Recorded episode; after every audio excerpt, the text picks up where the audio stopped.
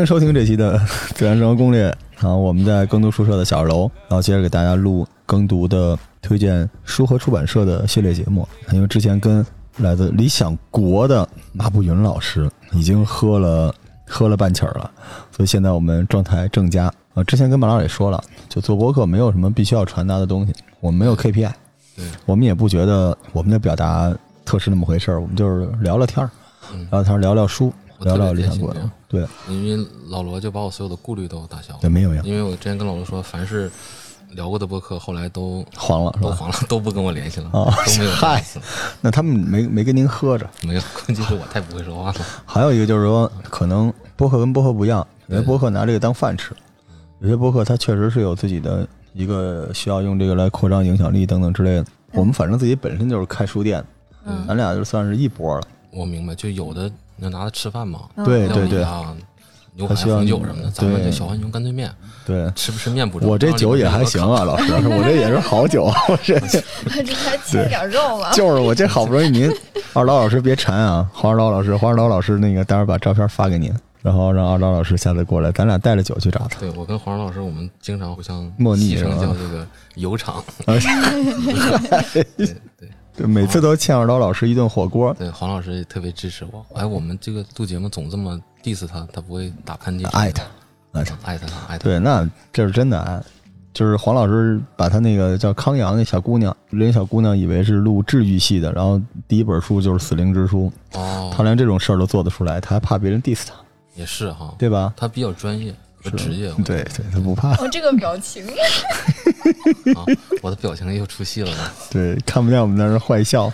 因为我跟马老师其实也是在那个书摊上认识的，对，就是三月份的那次，嗯，当时说实话，理想国的那个摊位，嗯，这摊位太难听了。展，位，展位。展展位是整个那个会场最牛逼的，对，就是一看就真有钱，对，连摊跟展它是有这个空间区别的，嗯。摊你得露天，展是有棚的吗。二二刀老师那个摊儿，朗园那个摊儿不，能那么说，二刀老师还义务帮我摆书呢。是吧？二刀老师那也是展位，大展位，行，大展位大展位。啊！嗯，哎，二刀老师，我当时就为了等他，好吗？我就为了等他。嗯我那次我说等他拿了一杯可乐过去，然后买了六千多块钱的书给扛回来。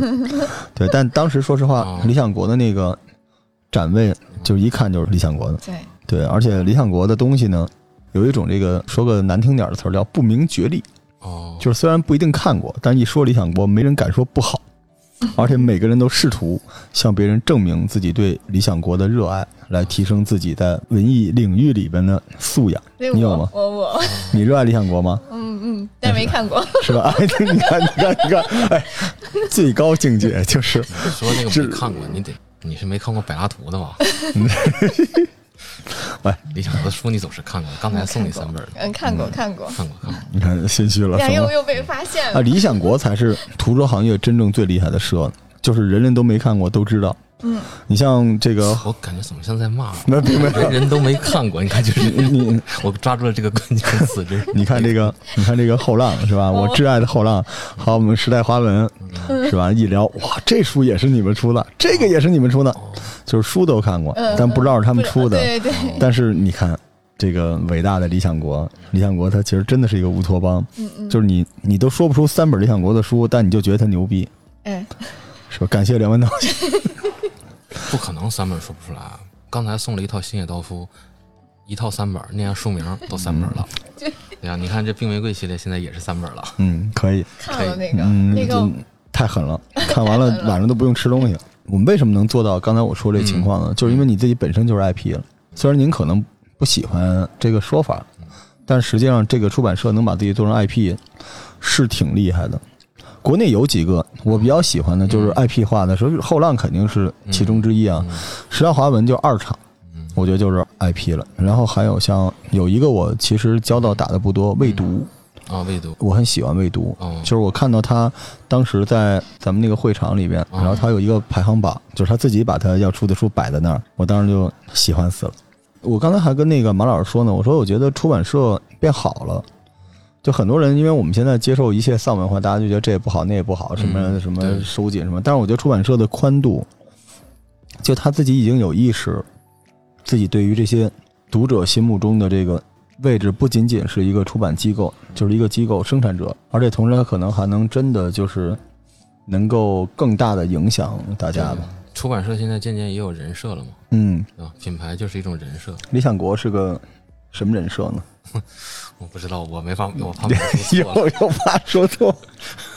理想国就是一个，就是梁文道先生是虽然不是理想国的人，但梁文道先生可能是理想国的人设。哦，而理想国之前肯定是就是最文艺，就因为中国有几个词儿特别奇怪，嗯比如说什么叫文艺，什么叫实验，什么叫独立，这几个词儿呢，后来在这个啊这个音乐领域里边达成和解了，就是没人听的，就是 更独立、更实验、更。后来在美术领域也达成了一致哦，但是在读书行业里边，读书这个领域里边就是我们出的书是最具有实验性的，嗯，就说明很文艺。这个书肯定就不太好翻，印的比较复杂。我们这个书是最文艺的，我们这个书字多。嗯，还有一个词是什么来着？文艺实验，还有个叫什么？独立，独立。我们这个书是最独立的。嗯怎么说？嗯一，定是没有书号的。嗨，嗯 独立可能就是说特立独行吧。但是我觉得这三个概念都很好，我觉得可以两两搭配，嗯，然后就可以出现不同的图书类别。哎，比方说，有的书它特别的独立和具有实验性。嗯，这不就是那个书摊上那种没有书号那种手抄本那？种叫什么艺术书吗？就是就是朗朗园书市那个南边那全是那种书，你也不知道哪来的。嗯，不是还有那种艺术家什么什么书，然后就是好贵，六百多什么一本儿什么之类的那种，好几百块钱。嗯，你是不是被人蒙了呀？不是如来神掌什么的。不是，他会出这种这种书吧？应该他会放在独立书店。哎，但您这观点挺好玩的，嗯，所以就是实验又独立。哎，其实这个人家自然科学领域早都有哎了。哎比方说做地理学的几个概念，嗯，空间、哎，这个环境、嗯生态地理、生态，就这几个词，嗯你组合组合，各个学院的名字就出来了。空空间、嗯环境、环境学院，我觉得这几个概念其实挺好的。在之前就一直觉得理想国是一个更文艺、更独立。更独立，因为我觉得文艺和文学还不一样，文学就作家出版社就行了有点怪。独立嘛，就是比较或者还有一个词儿叫先锋，先锋，对锋先锋就是没人看，我 对不起，先锋就是你会拉到某一个极端，我觉得就是更先锋一点。就比如您这书要再不先锋，就没有先锋的了。咱们今儿这三部曲，对，对吧？所以一直以来，理想国就是一个大家绕不过去的。我觉得书架子上，现在我的书架子上，我觉得就是让我听先锋，嗯老罗，你知道我什么感觉啊？嗯马上就回到了九十年代，哦当时日本有一个做音响品牌叫先锋。哦，嗨，是好嘞，拍腻儿对对对对，就是你记得吗？是是是，那时候放那个大的叫什么 LD，哎对，然后连上那个麦克风唱卡拉 OK 那个，嗯设备就家里有一套那个先锋，那相当不错了。嗯，我觉得做出版界的先锋，央拍尼尔。杨排你不是少先队员吗？哎，哦，我这英语太差，暴露了，我这理想所以你们这个文化的边境。但理想国真的是一个，就我觉得名字也起的特别厉害。我怎么发现这么会聊天的人，为什么说自己不会聊天？我的是太谦虚了。主要是主要得喝点来，着来来来，主要是我特别害怕把我们公司介绍坏了，回去中午就不让我吃饭了。那我们管饭，送饭，我们有外卖。李想国真的，哪天我给你介绍一特会聊理想国的哦朋友，但他应该不是理想国的人，理想国。他是看理想的是吧？没有，他就在我楼下。好嘞，就是你们那个团队里专门有一岗位是 替官方介绍理想国，官方，发言人不用官方这个词，用更解文艺的读方式，嗯嗯，用更先锋的这个话语哦方式。哦，我更先锋、更独立、更实验，更然后更文艺。OK，的方式可能我觉得会更好一点。那他应该怎么介绍他呢？他是你们的下次代言人行，就理想国的代言人。咱下次开一期节目就叫理想国，让他一个人说一下，下期可以开一系列的节目，可以啊，啊请各个出版品牌来介绍自己自己。对，嗯我觉得挺酷的。还是汇编在一起吧，还是 你需要剪成那个混剪是吗？对对。混剪。反正我家里啊嗯，我的书柜里边基本就是，就是肯定是一柜子后浪漫，啊，一柜子二厂，嗯，然后一柜子这个理想国。理想国，然后一柜子呃汉经堂，哦再来这个社科文献的一柜的甲骨文。对，我觉得你看一下就看出老罗真看出咱俩的经济差别了。啊，因为我读书的时候，嗯我们宿舍就是那个下面是桌子，上面是床，嗯，我只有一排才能放书。你别客气，你知道我那一排能放的都是什么吗？对都是理想国的书。理想国是我当时最梦想来的出版社。这段是软软文还是解读还是真实的？剪进去，是真实的，必须有这个是吧？必须。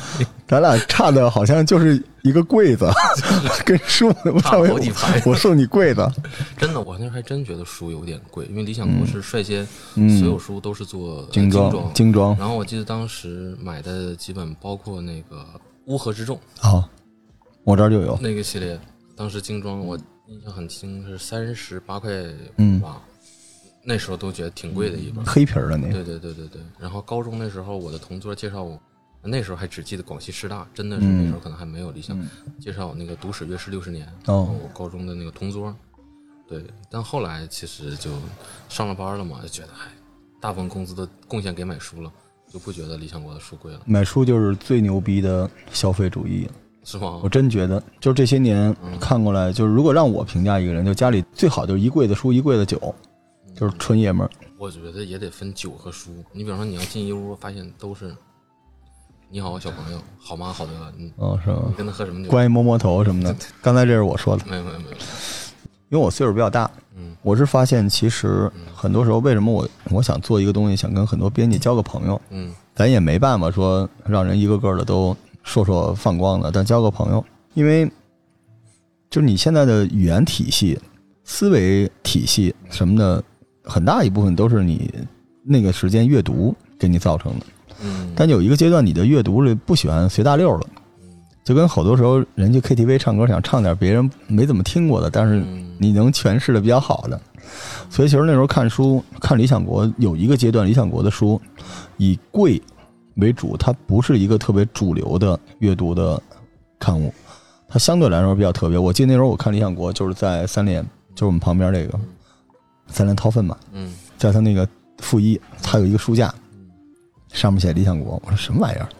为什么叫这个名字？然后一本一本看过去，然后当时就觉得挺怪异的。你说的是一丛吧？啊，一从封面都是 M 那个，对对对对，嗯就很怪异。但是看到后来，就觉得这个书说实话不太好看，很晦涩，但是呢又挺硬的，好多奇怪的东西。结果到了我三十多岁的时候，或者二三十岁了，就是零几年或者一几年之后，突然发现周围很多人的观点，很多人表达的东西，其实尤其是您刚才说，咱就现活现卖，就这乌合之众。你跟互联网人一聊，人人都会张嘴闭嘴来一个乌合之众。就是其实当时这些书出的那些，在当年那个时代是比较有文化符号，所谓文化符号就是不是主流的，先锋的、实验的、独立的、艺术的。现在就是这些很多人的主流的思维方式了，我觉得这挺神奇的。但是今天您这几本书，不知道能不能成为未来几年人家的主流的。我这书都花花鱼溜边儿了，都是。你这个将来有机会，特别想跟马老师多聊聊。我觉得我们回头我再开一壶好酒，把那个刀老师给糊了过来，好，咱们一块儿录一个四六不招的，好，那才好玩呢。好，这叫做书王八拳。嘿，哎哎，行嘞。哎，您啊，刚才这段是攻击做书的啊，把这段也录进去。没有，没有，我就要自黑。因为我突然想起那个四六不招，就是一套王八拳嘛，是吧？哎你说王八拳，我突然想起来，前几天看一个视频，说咏春两个人对打，除了起手式是咏春，后边全是王八拳。对，就是所以说，王八拳它跟游泳中的狗刨一样，它是有定式的，是吧？王王八拳是无敌的。哦，就是看这个抡的这个空间和发起抡的这个切入点，跟马老师已经喝完酒，从理想国聊到了王八拳，然后紧接着后边我们开始推书了啊。嗯今天这个书是苍了个天的书，因为其实我一 真的是藏了个天。那马老师先介绍一下这个书吧，好吧？然后让瑞希先说一下他的读后感。不，我不敢说。你是在你是在半天之内每本书都翻了几页，嗯然后你产生了不适。对，来，马老师来，其实很难说这是一套什么样的书。嗯，就说《病玫瑰》这个系列哈，嗯，目前出了整个这个系列叫《病玫瑰》，其实这个系列的名字还还没没想好。但因为其实他在英国这家出版社 Tim Hudson，嗯。它是就是一样的装帧形式，嗯然后嗯一个编辑做，哦，嘿然后，这么陆续出下来的。这编辑还好吗？现在？这个编辑蛮好的，我本来其实没有那个疫情，就是可能那个去年的三月份的伦敦书展就可以去见一下这个，因为这个编辑他也觉得说，哎，就中国有家出版社会把他这一个系列都引进了，嗯他他觉得对面这个编辑可能会跟他有点这个臭味相同的感觉。哎，你们会不会冥冥之中就是呃，古人今时月，两个人就神交一下，是吧？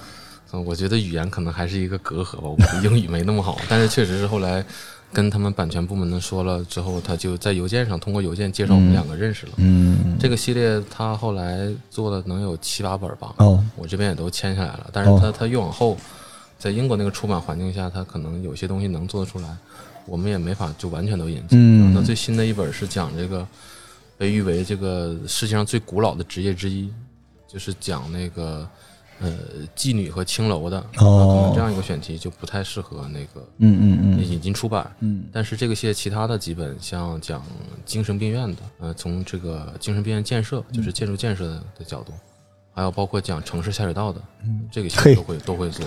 这个挺好的。对对，所以目前出的三本《病玫瑰》呢，它其实是讲的，呃，医学的这个病理插画。嗯，其实呃，医学插画是科学插画的下面的一个分支嘛。是，对对对，然后都是比较偏这种科学跟艺术跨界的结合这样的书。然后第二本《手术剧场》其实就是讲十九世纪的这个外科学，它其实就是一个外科学的解剖图谱。嗯，它这个分类也是按照这个大体解剖，从这个头，然后四肢、躯干，对吧？然后整个嗯系统。然后我觉得它这个编排更有新意的一个地方是在于，他在讲每一部分解剖的时候会配了一个文章，嗯其实是讲整个外科史，对吧？包括外科就是现代外科手术的三个具有里程碑意义的技术，那就是麻醉、嗯、止血和这个消毒。嗯，对，会讲一些外科史的东西。然后第三本就是刚刚出的《解剖维纳斯》，我觉得是口味最重的。嗯它其实是讲的医学的这个人体解剖模型，它的一个历史发展，嗯以及最后它作为一个就是文化象征，嗯再比方说我们现在说的这个蜡像，嗯人体雕塑，包括玩偶、情趣商品嗯这个角度，它的这种文化意涵，对，可能就是这一系列都是偏科学跟艺术跨界的吧。嗯，对，大概我觉得我能介绍的也就 后边就不能代表官方来聊，了不。是不知道大家对这个书，就两位看完之后什么感觉？被您这么聊完，感觉是一特正常的书，但实际上就嗯，视觉。来瑞希来，其实我觉得这个书不是说内容，嗯对对，那个什么，其实没什么，但就是它的那个视觉上震撼冲击还力太强了是对冲击力还是很大的。人类最早看到解剖的身体的时候，嗯。每个人的脑子都会产生分泌一种奇怪的东西，从那时候开始，你就是一个完整的人了。嗯，这是我之前的医学老师跟我说。对，这让我回想起我在北航上课的时候，嗯。我是北航的学生嘛，那时候北航跟北医是有联谊，嗯。我们北航是呃百分之九十五的男生，百分之五的女生，嗯，北医是反过来的，哦，全是姑娘，所以两边联谊。嗯然后上午呢，是我们请北医的姑娘到我们北航来看导弹，啊，然后就是因为北航里边有几个这个特别宝贵的航空的一些这个文物，哦，我们有一个航空博物馆在北航学校里边，哦然后这姑娘也假装很有意思嘛，看了一帮傻直男在讲啊，这个战斗半径是怎么样的，啊这个导弹是从这儿出来的。然后到了下午，啊，这个姑娘们报仇的时刻来了，嗯啊，邀请我们参观了北医的这个停尸房嘛。然后当时这个男生们就是也没什么理由，嗯，就是那只能去，硬着头皮。然后第一次看到漂浮在那个池子上的这个 body 的时候，嗯。大家都还是挺震撼但那个时候并不是害怕，那时候就感觉就是，我不知道这个就是宗教是怎么来聊这个，因为我之前做过一个叫人体解剖学的东西，就最早当教宗他是反对人能够看到人体是什么样的，嗯在那个时候他不是说恶心害怕，因为这个对对神学来说、神权来说是一个巨大的挑战。嗯，那对于普通人来说也是，你看到那个人体，尤其是一个切面的时候，对，你一下你对生命有了一个新的了解吧。嗯对，然后我记得特清楚，后来我去学医，我那个老师跟我说：“你知道什么叫肝硬化吗嗯？”我说：“肝硬化不就是？”他说：“你知道有多硬吗？”我说：“不知道。”他说：“我带你知道一下。”然后唰把一个单子揭开，然后里边就是一个很鲜活的 body 的躯干部分，然后把手就伸进去，嗯捏咕捏咕，看这就是肝硬化。然后我经历了这些事情之后，我就我不能说看透了生死什么之类的，但是我好像被人开了天眼，就是你就知道死亡是怎么回事了，然后对生就会有更多的敬畏。嗯我相信，就后来我们就是因为卖书嘛，就是包括在线上，有时候跟群里的小伙伴聊天，大家都在找一些什么法医嗯实录，然后人体解剖学。其实我觉得大家可能咱们说肤浅点，这东西叫重口味，但实际上这里边就重口味里面还包着一些东西。就像刚才跟您讨论，这种书的核心它还是用科学挑战神权嘛，所以它所有的那个就是美感和那种冲击你那个精神的那种画面，在骨子里边，还有一些科学性的东西。只是你再往后就有点荒诞了。就是我看到我其实这三本书吧，第一本是这个《病玫瑰》，玫瑰，对，《病玫瑰》封面是一个那样的姑娘，嗯生着病的一个姑娘哈。然后第二本是那个手术剧场，霍乱的姑娘，对对对对，第一个是得了重病，然后这里边有一些病变的，对对对形容这真是就是很对，因为他讲了十种病的这个呃病理的科学插画，嗯，就还是挺刺激的吧。刺激。是刺激的，，但是这个我觉得最狠的是它里边图片之多。之详细，确实很让人吃惊。原来我做过一个专辑写黑死病的，然后那里边我们找到插画还是那种漫画类的插画，哦，但是那种漫画就已经足够，就当事人画的漫画已经足够让人对那个黑死病有一个很恐怖的认识了。但是这里边基本都是，就是您刚才说的，已经算是这个医学类的专业的这种插画了。对对对，所以其实大家看这个还是挺那个的。然后这本书完事儿了，是那个手术剧场。手术剧场，对，手术剧场，其实我当时我看这个的时候，它那上面不是写着十九世纪的这个外科学图志嘛？它基本上都是科学类的，但是它后边那个柳叶刀那行字儿特别帅。啊，手术纵使成就无数，意义却始终如一，在幸存与完好之间进行必要的妥协，无论感情还是肉体上。对，这个这个书其实是这三本里我最喜欢的。嗯我能感觉，因为我自己正好是个医生，嗯哼，就我能感觉到，就是说他那种，就是人和人之间的那种羁绊，有的时候是靠手术刀切断对，生死，但是同时它之间还连接着一些东西，就那种感觉。然后里边一大堆解剖是怎么剖的，怎么弄的，那非常详细啊。是是是，对，基本都是画儿，而且各种切面，然后原理什么的。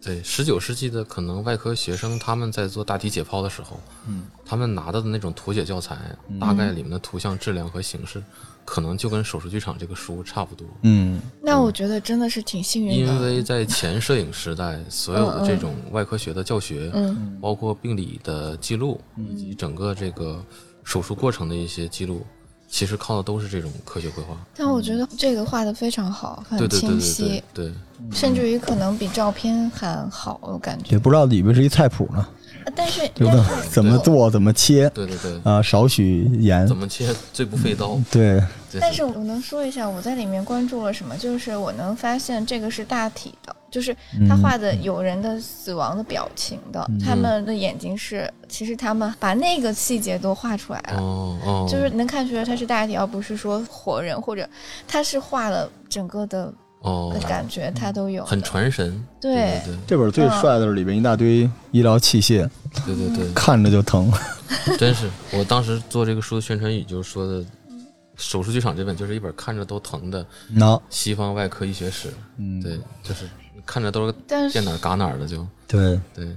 然后病玫瑰给我的感觉就是活着真好嗯，因为那时候基本就不行了，对对那时候很多都是不治之症。对，那时候那个手手术其实，在那个时代嗯没有特别大的用了。那那个时代的手术基本就是就是气疗之后，他就是上这个，能行不行就是他了。嗯而且那时候人特别想知道，就是你造成你这些皮肤病什么的里边是什么样，他有一种那种快感，你知道吗？把你那就直接切下来，然后看里边是什么样。啊大家买票嘛，进去看，然后好不容易他说，当时在大街上捡了一个长瘤子的，问他愿不愿意给家里留点对钱什么的，他说可以。那你就怕疼吗？死都不怕。行，找一教堂卖票，大家围一圈儿，然后一刀下去切瘤子。所以就是为什么现在西方的手术室用这个剧场这个词 theater 就是这个原因。因为最开始在博洛尼亚大学，他们做人体解剖的解剖学课程的这个教室，嗯，它是像剧场一样，是一层一层递进的我还升高去过然后中间围着是解剖的手术台，对，它就是一个剧场的形式，这样是便于所有的，因为大体很珍贵嘛，所以它要是更多的这个学员能够看到，而且，当时在做这个的时候，还是需要向教会申请的。嗯那就是说，教会允许你不能随时随地弄，好不容易就是说给你一个书号，对吧？你要珍惜它。或者给你一个诗号，诗号，对，然后当时还是要有神职人员在现场，对，就是他怕你在这个过程中说出一些亵渎神的东西。我专门去看过，哦，这个地儿，哦，当时那种感觉，因为我我记得人体解剖学其实跟这个是一脉相承，就是它这里边有几样东西是杂在一起的。就是我们这个书可以这么说，就一本正经的告诉你外科手术是一什么东西，但是在这个过程里边，它会有那些非常血腥的画面，但也有那种追求科学的东西，它就是完全没有没有那个前戏，没有铺垫，就直接扑你一脸血，就直接就给你豁开了。我觉得这个。反正从书的角度上来说，我觉得也是比较精明的做这书。您就是做这种特别好卖的书的哈。没有，我这书只是比较小众嘛，可能垂直渠道可能读者可能会大家比较关注，确实跟畅销书没法没那我没法比的想知道垂直的话，大概什么样的人会买这样的书呢？你买吗？嗯、就不一定会买。为什么觉得它贵吗？还是觉得范文就可以了？就是主要是我害怕，嗯，我主要是害怕，就是比如说你会看着疼，那我就买了回家，我看完它还是疼，我真的觉得那个病玫瑰是我挺害怕的难受的是吧？传染病、皮肤病，啊、对，我不敢翻开，有些哦也、就是比如说像那个买阿峰病什么的，我每次翻，我画的都不行吗？就是画的也很，那个密集恐惧症看哦的，很吓人。你看到那个嗯、得那个对水痘，对对那种尤尤其是给你翻到再给你看一眼。嗯，不要那种，就是我、哦我密集，所以我很关心的是，其实什么样的人会主动自己会买这种书，还是他会得到这种，是因为他想他是医生，或者他是其实学艺术的其实对于学医嗯学的学生来讲，我也有过一定的了解。嗯嗯嗯，西方医学史只是他们课程当中很有限的一个阶段会提到的。嗯嗯，那么其实现在对一个医生的整个教育培养，其实医学史在他的整个医师或者是相关学科的一个成长过程当中，不是占很比重的一门课程。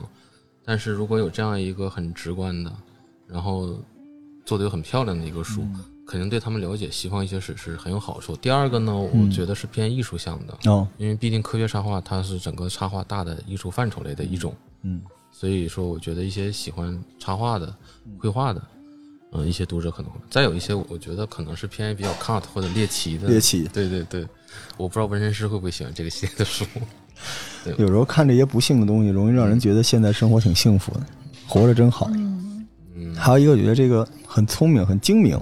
为什么呢？就刚才不是有人说这书像后浪的书，嗯，不太像理想国的书。嗯这话后浪和理想国一起夸啊，不是说一起黑，就因为很多人对于这个解剖，对于这个人体是很好奇的。嗯但是你可以去自然博物馆，或者你其实，在书店里就能买到医学的书。嗯哼，就很多人专门买这个，就想回家看。其实你哪儿都能买着，但是关键是这本书呢，就是你为什么不买？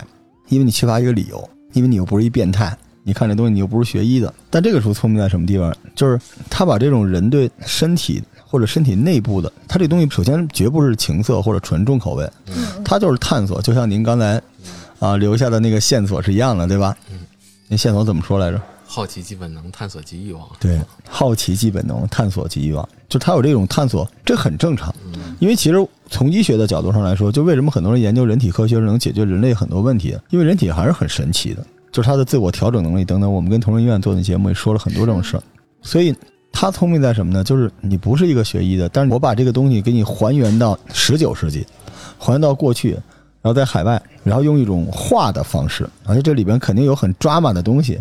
然后一本正经的给你弄了一个这种玩意儿，就是把它赋予了文学属性，你知道吗？还有历史性。对，就就是我觉得它有点像历史，对吧？它有点像，就大家一想是不是跟黑死病跟什么这有关？它有点像人文社科的东西，但实际上它里边给的，我就说这个书很鸡贼嘛，就是一本正经的一套书，它里面给了很多这种东西，让你就是你在看这种图片的时候，你不会觉得自己是个恶趣味，但是也能满足你心里的对于探索的各种欲望嗯，但是你会觉得它是。就像您，我觉得整个这个系列就像您刚才说那手术剧场似的，它就是一个手术，但是它在一个剧场里发生。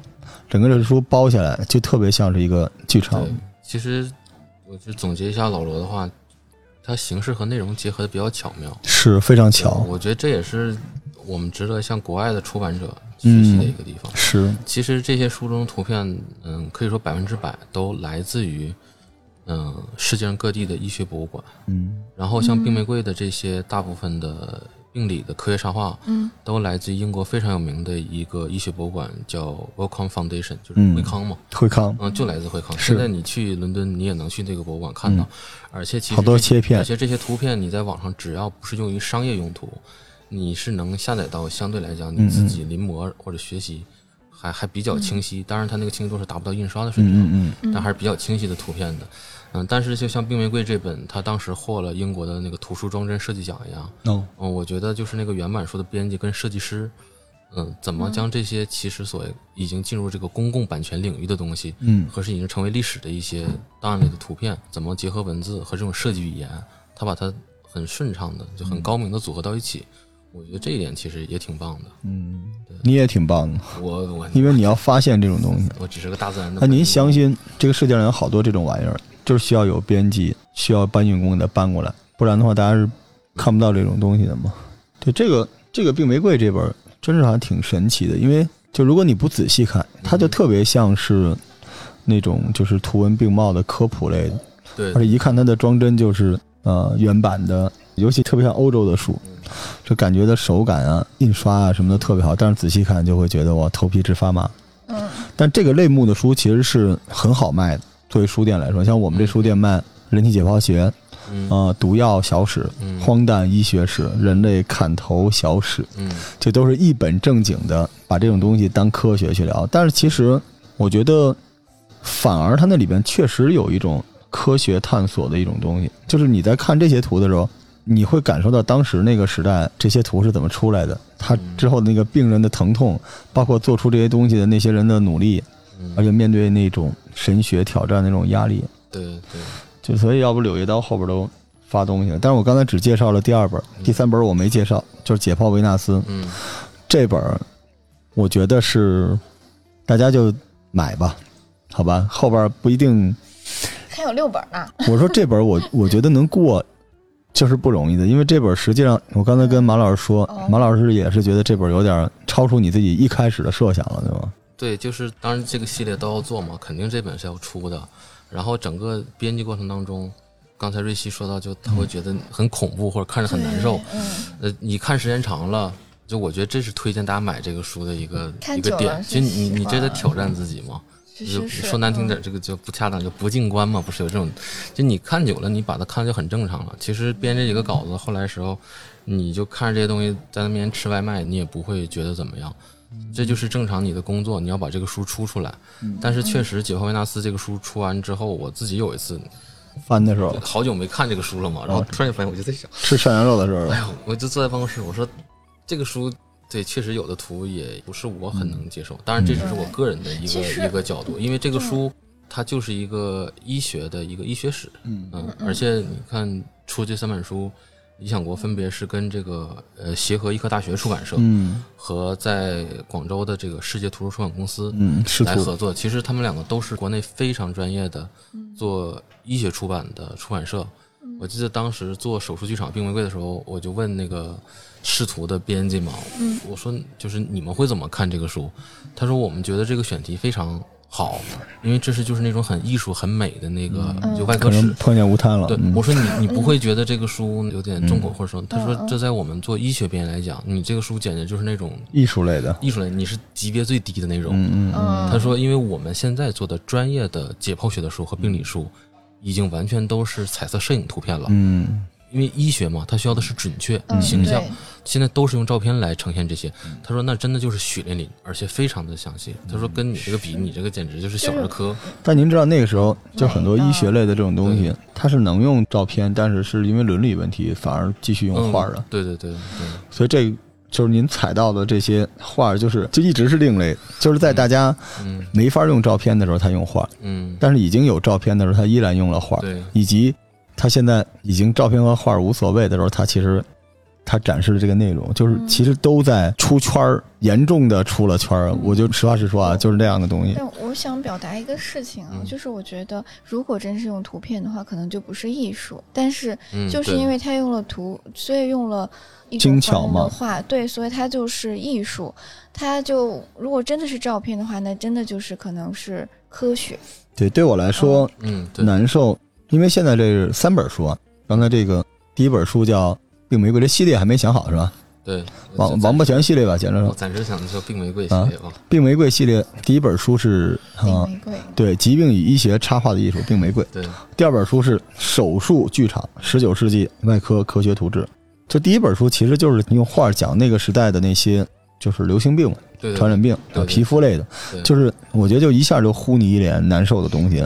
但也有人觉得很爽，嗯你知道吧？就是脸上全是那个水痘，直接嗯用一刀咔嚓下去，一个切面切下来，就跟你那个家里买了一块肉，觉得那个头不好了，直接剁掉，直接扔了，就那种感觉，有人会对对对，有点那个。但第二本书基本上讲的就是解剖了，因为手术剧场就解剖学相关的外科。这第三本，我为什么觉得我有点受不了？跟图片没关系，我这个啥图片我都没事儿。我哎，我给你们讲一段子吧。嗯就是前两天，我最近不是在研究那个，就是医美相关的东西嘛。嗯哼，就我医美是不是瘦了很多？是吧？嗯对，我们去研究。然后呢，当时我带了两个同事去，小姑娘去的。嗯然后那个人家就是那个以色列的一家公司，非常专业，就跟我们说这个呃医美做皮肤紧致是非常非常优秀、非常合理的，嗯而且非常科学又安全。嗯我们那小姑娘就为了向我证明她非常专业，因为她原来也是搞什么中医什么之类的。她说：“哦，那你怎么能证明？就是说你这个非常安全呢，就是你这个皮肤紧致科学道理什么？”然后说：“没关系，我们看一段视频吧。”我当时正在喝水，我就想这姑娘你完了，因为 那个公司老大刚才跟我聊天说他是那个就是中山大学学医的，我们都无所谓。结果那个图片打开之后，我 这一个视频就是切下一段人皮，但是组织还是活的，就是然后他就拿那个射频在射那个皮肤里边，人皮肤里边是什么呢？是有那个脂肪格的，它脂肪格就像一个一个的章鱼的那个小触手一样，然后它那个射频一到那脂肪格就咔就收起来了。哦，然后像活的在蠕动，直接收缩，然后导致外边的皮肤也会收紧。然后他特别热情说：“哎，那个咱们再细看一遍啊，这个再看。”我一看我旁边那姑娘那 那脸色都已经不行了。然后，然后大家走的时候，那个人还跟我说的，说这个，哎，罗总，这个您是学医的？我说是。他说我信了。我说为什么？他说我刚才是故意啊，一般人看到这段都出去了。我说没事儿。再给你打八折呢。啊，嗨，但是皮肤紧致确实是有效。但是这东西是什么？人呢，就跟过去有另外一个话题，以后我录节目给大家说，就是人为什么不能吃人肉？但是最近这个《柳叶刀》上发表了一个东西，说美国人也比较闲，就是有人就吃了自己的肉，觉得还挺好吃的。嗯但这东西最关键是伦理，就是你要不要看到一个可能会改变你一生的东西，就那个东西给你带来的那种恐惧和冲击，就是探索即欲望。但是对很多人来说，欲望也是要用恐惧付出代价。哦，但这个书其实是在比较低的频度上，然后完成了你对人体以疾病为由的探索。但是我为什么刚才说这第三本叫《解剖维纳斯》，我有点不适，因为它这个逻辑太吓人了。它其实是嗯哼，我这么说不太好，就他把解剖这个东西呢，或者解剖模型这东西给商业化了，就是它直面了人类，就是对于这种东西不是救死扶伤，而是这里面至少有一部分是讲的是商业需求，就人类真的包括到后来已经有玩偶类的这种东西出来了，其实它直面了人根本性的一个欲望。是欲望，这就是欲望。所以这本书呢，就是可能呃一些做盲盒的可以看一下做做盲盒盲盒，它潮玩儿，它其实这本书里面讲的这个东西出来的时候讲潮玩儿，哦对？吧？有有道理，有道理。有道理所以所以这个我就害怕了。哎，因为我突然想到了，泡泡玛特出这个是？我想起那个八十年代他那个画的那个，你还记得那一半那熊那别一八十年代，就现在潮玩专门有一个系列，嗯就是把所有的什么加菲啊、茉莉啊，嗯全都切一半，有一个给你看另一半他就是做这个，他专门做这个嘛。专门做这个。所以这本书里边就这当这个特别光鲜亮丽的这些母体，因为这个首先啊，这三本给大家预告一下，就是解剖姑娘比较多，是吧？大老爷们儿的可能大家不太爱看，大老爷们儿看那都是这么说会不会政治不正确呃？也有很多结扎，的第一册，来 给那个大猪蹄子看了。但是这个解剖维纳斯这里边嗯有很多就是很漂亮的这个身体，维纳斯嘛，对维纳斯，对吧？也不是有物。对不对？不是诸葛亮啊，对吧？所以大家还是喜欢看期，会有吗？会有男性嗯，是吗其实这个书在最开始的时候，他讲到了为什么医用的人体解剖模型嗯最开始用的是女性的这个模型，嗯。有没有男性？首先第一是有男性，有。男性跟女性一样多，啊但为什么发展到最后就是女性多。因，为大部分这样的制作，虽然这样的需求是由医生、嗯。由解剖学的老师来提出这样需求的，但真正他们作为委托人，真正制作的人是工匠，是哦艺术家。这些伟大的工匠们，他们从艺术的角度来讲，觉得女性她的线条更柔美，她对更适合做成解剖。这样，首先它很美，它就会降低了学习者的这个恐惧的心理。另一方面来讲，他觉得男性的线条比较就是有棱有角，男性大部分的人体去做肌肉解剖了，嗯，就是去哦展现他的肌肉，叫剥皮人，就把他的皮就剥进击的巨人，对吧？那个就是这个对进击的巨人，对，哦就是基本上都是啊，没有皮肤进击巨人。是是讲这个没有皮肤的男。他在因为那里边出现的那个那有进击的维纳斯吗？可以有第，二季就是但这里边就是它就是有巨大的视觉冲突，而且就是你毛骨悚然的地方在于，它其实已经嗯可以说是往娱娱乐需求走了。那我是不是就是比如说我看到这些盲盒，然后我就会想到哇，它内部是什么样子？它是就是它这个书这个编辑，我我遥远的敬他一杯，我先敬你一杯来，嗯马老师来喝点我们来一起敬他一杯。喝敬他一杯。他们现在应该刚上班。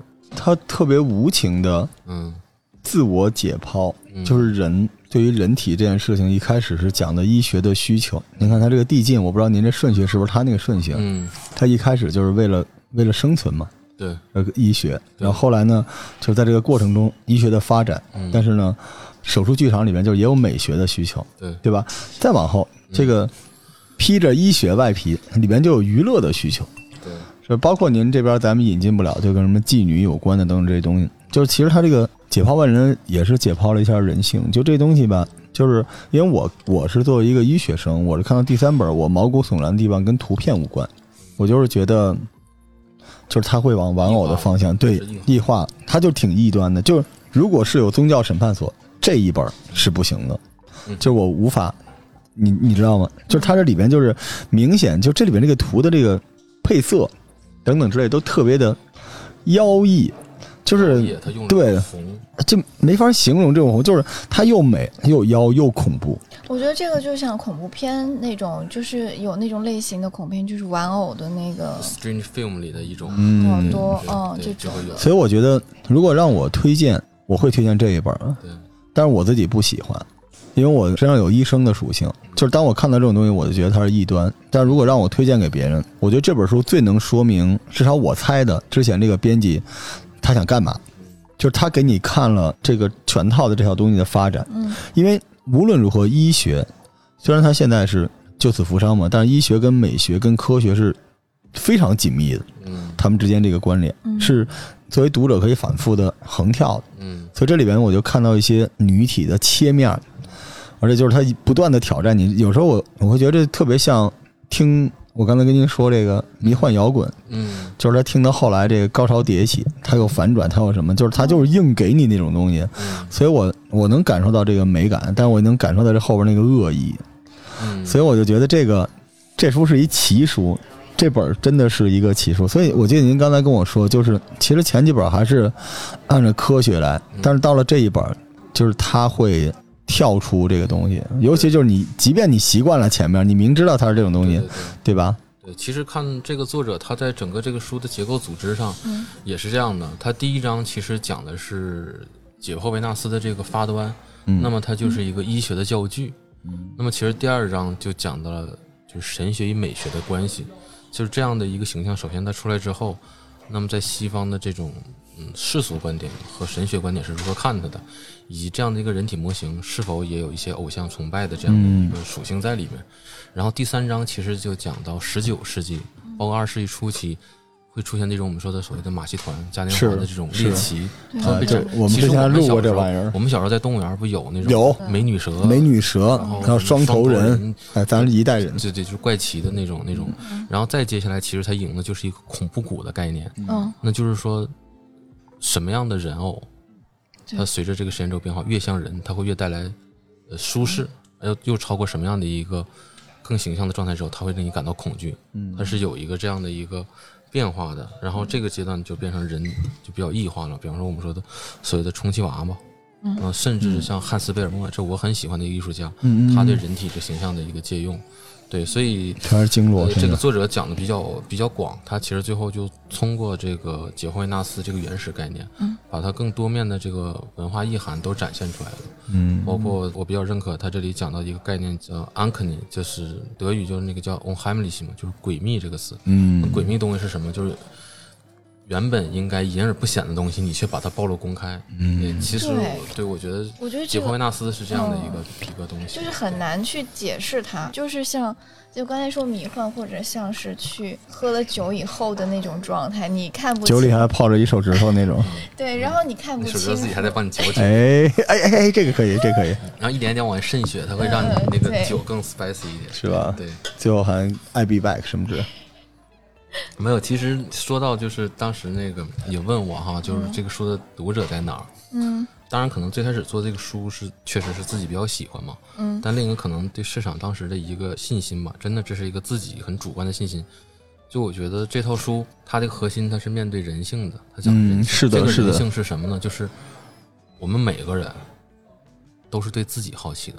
嗯嗯我具体来讲，就是对我们的身体，我们每个人都是对自己身体嗯好奇的。嗯那这套书其实就是讲的人的身体嘛，嗯，他把人身体最神秘的一面，他公开了，无论是这种作为表象的像背玫瑰一样的病，这个嗯，病灶是很表象的东西，嗯到进一步深层次就是你用刀给它划开，嗯嗯嗯你去讲解剖，嗯就是手术机场，到后来就是你将这种无论是表面的还是内在的东西，你把它作为一个课题，你物化它了，你欣赏它，甚至你 fetish 就是你你拜物，你你爱他了，对他有感情的基础，那就是解剖维纳斯了。嗯我觉得这三个就是一脉相承，它有一个其实人对自己身体的一个认识过程嗯和好奇的一个过程。所以最狠的还是人。对，就我想他他想告诉你，就是说你在第一期就是切面把那水痘连脸皮一块切下去，到第二期把人家大卸八块，到第三就让你看最后人性嗯，他的成长，他的那个宽度对和深度。对对这个这期节目 BGM 用那个西部世界，哦，因为西部世界是吧？对西部世界，就我老老觉得是有那个钢琴，就西部世界那种东西。然后他那个解放维纳斯最后的那张画面，嗯，就是一个维纳斯在流泪，但是他身体被竖着切成了两半。对。那你说他有没有感情呢？是的，就是我觉得当时这个我看到这一页的时候，我这鸡皮疙瘩起来了。就是一个流泪的维纳斯，然后他因为他是被切的离你近的一半儿，它离你远的那一半就是它里边的那个切面就在那儿放了。而且你说它是个玩偶，但是玩偶是玩偶，玩偶也是自己。每一个喜欢玩偶的人都是分了自己一小片灵魂在里边，所以那种魂器 为什么让我想哈利波特？我是有点跳戏了？我喝多了。嗯，但是这 我本这来想说宫壳来了，后来觉得好像突然有点往哈利波特那个。现在都是咒术回战，哦手指头都咒术时代了。对对对但确实这本书我觉得非常特别，而且我觉得嗯这个书出到第三本到这本都是这个就亮剑，他实际上想给你看的那个东西歘就抽出来了，对对真是挺帅。然后一本很大很厚，对，多少钱一本大石榴开的。两百块钱一本。我再说一些钱的事情，刚才我跟马老师还在说，我觉得书应该越来越贵，是，对，因为到最后书的这种礼品属性。就是你这种文字实体书和你数字书最大的区别，就是你握在手里那个感觉。对，是这样的。罗，我跟你讲，特别有意思。就当时《病玫瑰手机奖出了之后，嗯我就去微博上趴着嘛，我搜，就是看想看一下大家的一些反馈嘛。嗯然后突然有一条我特别有意思，就是说，他说就是高应该是高中的同学，一个人买了一本是送给他同桌作为生日礼物，然后这个书还没到他同桌手里，就上课的时候同学们就相互传，就大家都都传一个。嗯。然后我当时觉得，哎，这个好像作为一个礼物就就还蛮好。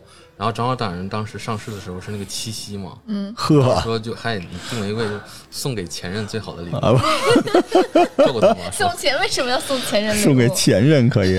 对。够狠，对啊，因为里面有生殖疾病，开玩笑的，这书三本多少钱？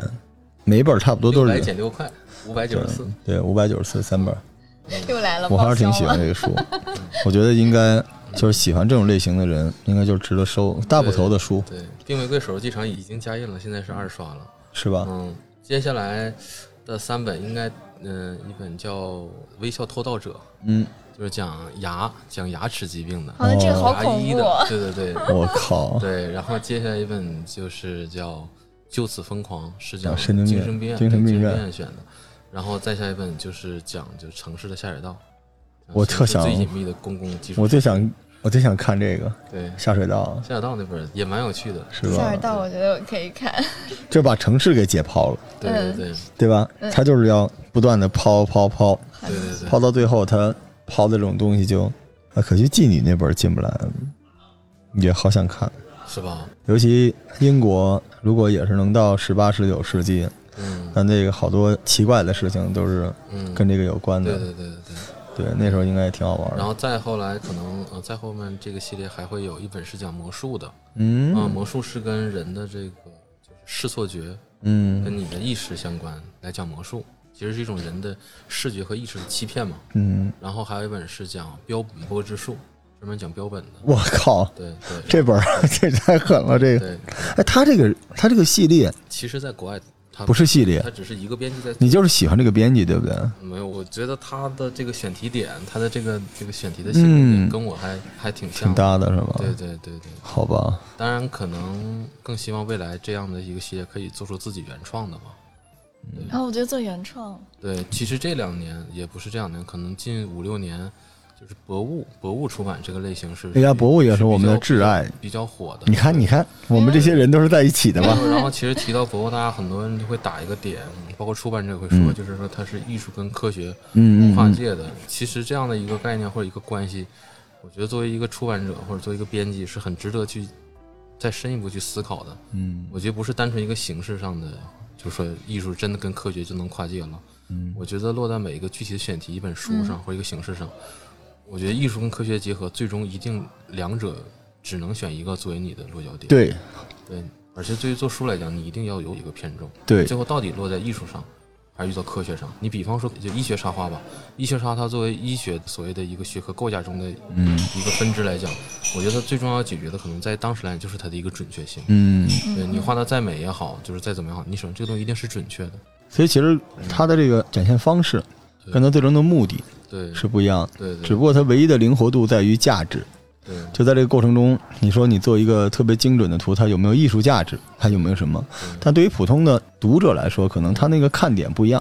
对对，这就一本书，你可以真的就是说，把自己包装成有很多看点来卖是他的需求，对但是你在做书的时候，你心里很清楚它是什么东西，对对对吧？那只是那些东西，就是你就是所谓巧妙，就巧在那个地方。做书很有意思一点，就是在于你最初你设想的这个什么样，他读者应该什么样，嗯，和最终他上市之后，他交到读者手里，读者会怎么看，会怎么想，他不太一样，他应该不一样他。有更多的可能性。我觉得这点是比较有趣的。你会尝试 handle 这件事情吗？就是几比几？因为你肯定是一个就是你想要一个书，另外一个就是这个书跟读者之间的交代。在某种意义上来讲，我觉得我在这一点还挺自信的吧。我相信自己的选题判断。嗯，但这种相信里面也包括对市场的一些信心，对吧？市场的信心，当然这个不敢很那个什么，自己也有点忐忑，因为当你不能真的面对面你的读者的时候，就真正买这个书的人，你还是会比较抓狂。作为编辑来讲，嗯但是从选题这个层面上，我我觉得我对我自己的判断还很有信心。包括去年，呃，去年我跟我同事就是在朗园摆个小摊儿，就会把这几本书做一个展示嘛。嗯，我展示，然后其实我就是在观察，因为我其实摆那个摊儿的目的就是想，我想跟我的读者有一个更直接的一个交流。嗯，我摆这些书就想看看到底是哪些人会拿起这个书，然后哪些人会真的感兴趣，爱不释手，然后就会问我这个书在哪儿能买到，然后大概会跟我的预期会比较一致。嗯对，你下回来我这儿做这玩意儿不就得了吗？可以啊，可以啊。我给你找一波，就是没有票，哦，我们管肉，而且是先给他看那个生肉什么样，然后再再给他做，然后然后你就跟这些人交流一下。说实话，我也我一方面通过这种书，我想去认识编辑，嗯我也想通过这种节目认识喜欢这种书的人。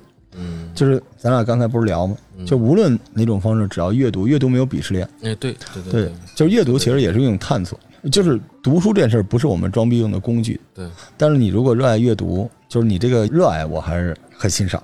对，感觉大家能，只要你读就行，什么书都行。我觉对吧得是这样，对，对，无外乎就是其实我们能做的或者编辑能做的这种所谓的选择，嗯就是所谓的编辑主观臆断的希望他亲爱的读者们能少走一些弯路。嗯或者其实就我们刚才也谈到，那书也不都是好书，教你是的它也有些书可能是会淫会道的，那就是告诉大家什么是一个相对更好的选择，少走一些阅读弯路。对但实际上，我觉得阅读本身是一个需要你花时间和一个有门槛儿的一个行为，嗯，你肯定是要就是你要自己去走，最贵的是时间。对，你要自己去阅读，嗯。你才会经过积累，你有你的偏好，你有你的判断，对，那你就对得起自己消耗的这份时间嘛。对对对，所以其实我不太喜欢做书评的节目，就是这样，因为我觉得我不配。还有一点就是别人也不要给我做，就刚才咱俩聊的，但是你你别得罪人，我得罪人。就你做了一个评，就相当于你吃了一道菜，嚼完了，然后你吐在我面前让我吃，就你谁呀、我凭什么？其实咱再说回看理想，梁文道先生，梁文道先生推荐书不是这么推荐的，对。对吧？就我那天跟二刀老师聊天说，咱们推荐书，这书呢好比水里一条大鱼，咱们怎么介绍这书呢？就是你长什么样，我长什么样，嗯这个天气什么样，地理什么样，位置什么样，然后咱俩呢买了鱼竿儿，什么样的鱼竿儿，咱们坐一船，喝点酒，划到水中央，然后在什么条件之下，咣，鱼上钩，鱼浮出水面的一瞬间，节目就没了。就是你这么来行，你千万别把这鱼什么样，因为每个人眼中有他不同的东西，对对对吧？我觉得要你要把这份最精彩的东西留给人家。那你说剧透你不爱听，这书透，而且关键你也透不了，因为同一个道理，什么叫文化和文学？就是故事就是这个故事，但是你在阅读过程中，你那种快感就没有了嘛，对吧？你说白了就是一个 PPT 一个，那可能我觉得经管是没问题的。你像樊登老师啊，得到做这种经管类这种东西，那人家那个咱我也写过这种书，这不就是为了蒙钱？不是这个不就为了分享这个经管知识吗？那我最后给你那几个数就完。但是文学或者是像我们现在做的这种东西，不是那样艺术类的不是那种东西，对就还是要自己阅读。而且还有一点就是，你一定要对得起你自己阅读消耗的这个时间。对，所以我觉得所有愿意花时间去阅读的人都可能是我们的好朋友。对，我觉得艺术类书还有一个可能跟其他类型不太一样的，就是它是图像嗯先行的。嗯嗯嗯很多艺术书其实第一就是图像本是身，它如果在没有文字讲，图像本身就会吸引人，嗯，是的，是的，它就是有故事的。您这个就是，第二个就是很多艺术书，它的形式跟内容同样重要，嗯，本身形式就是一种语言。是的，我相信《冰玫瑰》这套书，它如果不是这样的一个装帧设计，无论是封面，然后包括这种材质，包括版式设计，它只是一个，比方说简单的就是一个图文结合的一个普通的书，或者说它做成像 DK 那样，嗯。完全是一个很干净的白底，然后图解嗯。小的这种 box 字块去解释，你形式不一样，最后你所表现出来的同样一个内容，读者读出来的也会不一样。嗯，那我想说一下，我觉得现在可能更偏艺术的感觉，然后那个如果是 DK 的话，更偏科普科学对科普，，嗯，对对对，说白了就是你举手投足，你都在传递，就营造一个阅读的场，就这个特别重要。就无论你图片本身，还是你图片摆放的位置，这本书的墨，这本书的这个重量，这本书每一页的选材，所有的这些东西，它是一体的。嗯就是希望买书的人他能明白这个道理，就是它是一个整体的享受，而且他也通过这个东西能够，就甚至某种角度来说是一个再创作。就我一直认为，书除了文字之外，其他东西也都特别特别重要。对遑论对您这个书里边还是图像的比重真是够大的，是是，而且印刷的非常好。就这维纳斯这个，嗯。哇，我觉得有点立体感，对，就能看出这三本是跟国外在同一个厂印刷的，在外外边的厂，它也是这个印厂，因为像这样的书，国外它会有这种所谓的那个推荐印厂，就是指嗯指定你在这几个厂印刷。也可以当世界名画看。尤其是维纳斯这边，撕下来，对，撕下来相框上，对，它这里边备了买两本吧。哎嗨，那种诡异妖冶，就是它那个图像的那个光，最后在这个页面里边展示出来这个东西，我实在是让人印象太深刻了。感谢老罗，你这个书充满了溢美之词，让我特别的不好意思。但是这个确实也挺，我我觉就是得挺上头的。上头上头是吧？上头。嗯，看就这一页，哦，就我这个很上头啊。然后也给大家提前打个招呼，就是并没有呃很多的真正的这个照片儿，对，好多人就觉得我看了一个真的死人的照片儿啊，基本都是画的，大家不用太担心。对，大家不用太担心。对很美，还是还是美的。对，如果真有那些特别那什么的话，这个不一定过得了审。所以大家看这书，就我们刚才说了很多，但是应该是你能接受。但是我们再说另外一点，就中国的书没有分级是不太合适。嗯，这小孩子确实是不太行。但是像那个理想国也参加了那个五一期间在那个嗯农展馆那个 Art 北京，嗯，而北京同，事给我反馈，就是有一个九岁的小女孩嗯，就对这个解放维纳斯爱不释手，一直在那儿翻。在他眼里这真的就是个娃娃吗？对，我觉得这是做书很有意思的一点，就是你把这个书做出来了，嗯，你不知道这样的一个书对某一个作为个体的读者，他会有什么样的影响？对那个小女孩的未来有什么影响就好？比我为什么后来会选择做编辑，那可能就是因为小时候，就是我妈给我买的一本叫就图解 DK 的一本叫《阶梯新世纪百科全书》，哦，很很小的时候，我上学前班的时候，凡尔赛，凡尔赛，你们那书贼贵，凡尔赛小的时候你就看过这个？好的，没有，就当时在我印象中，书应该是那样的，对，所以就后来可能我决定会做这样的一个职业，包括我想做这种艺术类书或图文书，可能就会有影响，所以就很奇妙。我觉得阅读是一个很奇妙的事情。那或许真的可能有人看了这个书，他也会说上我们就多了一个好的外科大夫呢。但是这个纯属我自己歪歪，那 他那么大的影响。那他最好看第二本，别看维纳斯这本儿。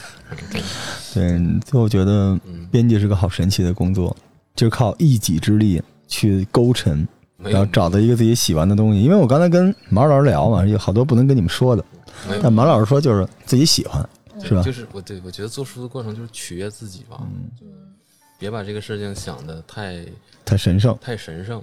第一，别想的太神圣，别有所谓的负担，嗯，嗯不要有包袱对，不要有包袱。第二就是别把它想的太辛苦。嗯，我觉得做书核心就是还是取悦自己吧，在不给别人增添麻烦、不给别人增添负担的前提下，对，就取悦自己是最重要的，开心就好。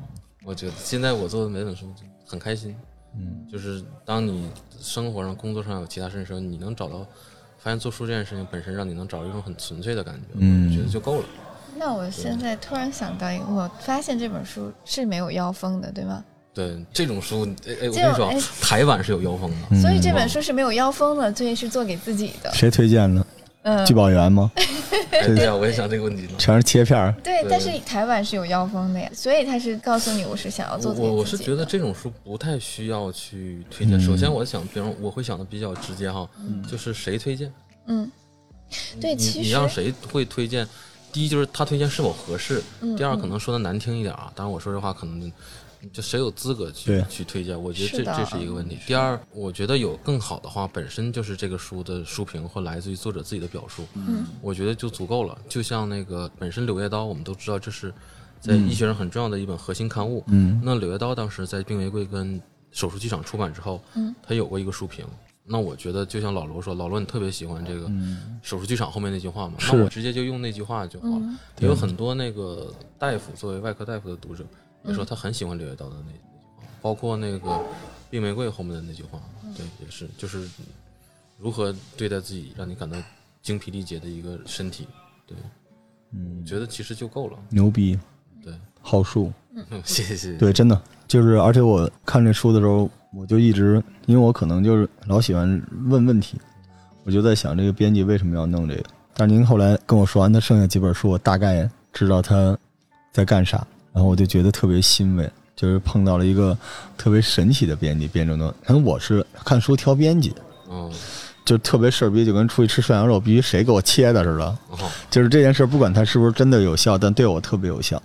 我觉得一个特别有很多想法，就是透过现象，嗯，就老说要透过现象看本质很难，因为现在人连欣赏现象都懒得欣赏。你再看他骨子里边想传递的那种东西，就是您说的这个探索自己欲望的这种东西。其实编辑从某种角度来，我自己感觉哈，其实是一个挺好的一个职业。嗯。我自己想，就首先就是说，编这个职业是你自己能决定，就你自己的审美会影响一件产品。嗯。其实现在大部分的工作，可以说你你可能没有这个权利，你只是某一个流程当中的一个环节，是。或者你我现在的课程制你没到达某一个具有决策的这个一个职位的时候，嗯嗯你无法对一个产品你说我想让它怎么样，我觉得怎么样，我不要你觉得，你做不到。但编辑有时候是你自己的个人审美，你是能决定一件事情的。这个封面最终应该是什么样，你用什么字体？我觉得你做一个产品，你能体现自己的审美，我觉得。然后第二个就是你在选题上，虽然说出版它是一个，那书是一个大规模复制的一个产品，我们把它称之为，然后书你这个出版行为它是一个商业行为，嗯但是在这个环境中，你编辑其实你做的工作是你可以选择，我觉得这个选择其实很重要，你以你自己的一个方式觉得哪些东西是可以做的，然后可以做东西你就觉得怎么去打造它，怎么去做，我觉得这是第二个比较难的。然后第三个就是我个人而言，呃我更喜欢那种偏实体性的工作，就是我最后的我的劳动成果。我的工作成果能以一个实体的东西的形式来呈现，嗯，我我而不是书最终的东西，它是它是一个实实在在你拿到手里一个东西，嗯。我比较就是书，喜欢而不是一个这种感觉数据。对对对，嗯。或或者是一个我看不见摸不着的东西，我这一本本书做出来，我我自己能看得到摸得着，嗯，对，这种感觉会让我感觉到比较充实。所以致敬理想国嘛，因为这个嗯。说实话就是人的自由度、人的选择，这也是出版社的胸襟和视野。是这样，每一个大出版社，就是我现在为什么觉得出版行业在嗯，变好，嗯就或者就是说我的认知在增加吧。嗯就我真的觉得出版社有了更多的宽容，然后它的赛道很宽，它给很多人足够的尊重和信任，是这样，才会有更多的这种东西进来，对是吧？对，否则为什么我在理想国能做这样的书，而不是其他的这种可能？我觉得这个其实很重要。或者就换一句话说，我跟老罗最开始聊到的，其实现在你从乐观角度讲，现在是书越出越多，是的，能出的书也其实越来越多了，对，对其实是越来越多，更宽。对，其实是更宽了。某种角度来讲，这个市场，就只要你愿意阅读，你得到的信息远不是网上的那些东西。对对因为我反而觉得线上内容的窄，这个线上内容更娱乐化，更倾向于的话，这是没关系，因为线上其实就是生意的一线，嗯，就是你投进去一个流量就得回来一个钱。对对对线上就是随着它的发展，它现在必须把自己逼的自己必须是没有缓冲余地，刺刀见红。但是反而出版这个环境，它正在生机勃勃。就你以为互联网会收割所有的线下阅读的流量的时候，你回头一看，线下这一块儿各种草木都长起来，还能长出一些特别奇葩的植物，就都起来。我觉得还是人类的身体的某种本能，就如同您说这探索、记忆欲望。就大家对阅读来说，它还有一个比较美好的期待，而且还有一点，就出版社都干得漂亮，尤其是很多编辑也都是，就是这一代跟我们，我为什么跟二刀老师特嗯特投嗯，就是一帮这种孩子们都长大了，而且他们现在也得到了自己想要的那个发挥的空间，所以我觉得出版行业未来还应该很好。你看我这段还可以吧，特别棒，特是吧？别棒连您带李建国，好吧？感谢行谢谢老罗，行，我们今天这节目就到这儿啊，然后呃，向大家推荐病玫瑰，呃，手术剧场和解剖维纳斯，挺贵的，大家想在哪儿买在哪儿买，不用非来耕读买。让我们耕读回头，到时候我们进点这个，让那个马老师给我们签一个，好吧？签在肠子肚子的关键的位置上。行行，嗯我就模仿一下作者的签名，对，刻个章，我见过您签过给我们签几个。然后感谢各位收听，也希望大家继续支持耕读，也希望大家继续支持理想国，还有支持马老师。感谢，我们这个节目不会黄的，马老师有空常来。没问题，问题好了常来，最后喝一杯，来，好了，谢谢，我也要，你也来来来来来来来，好，拜拜，拜拜，拜拜。再见。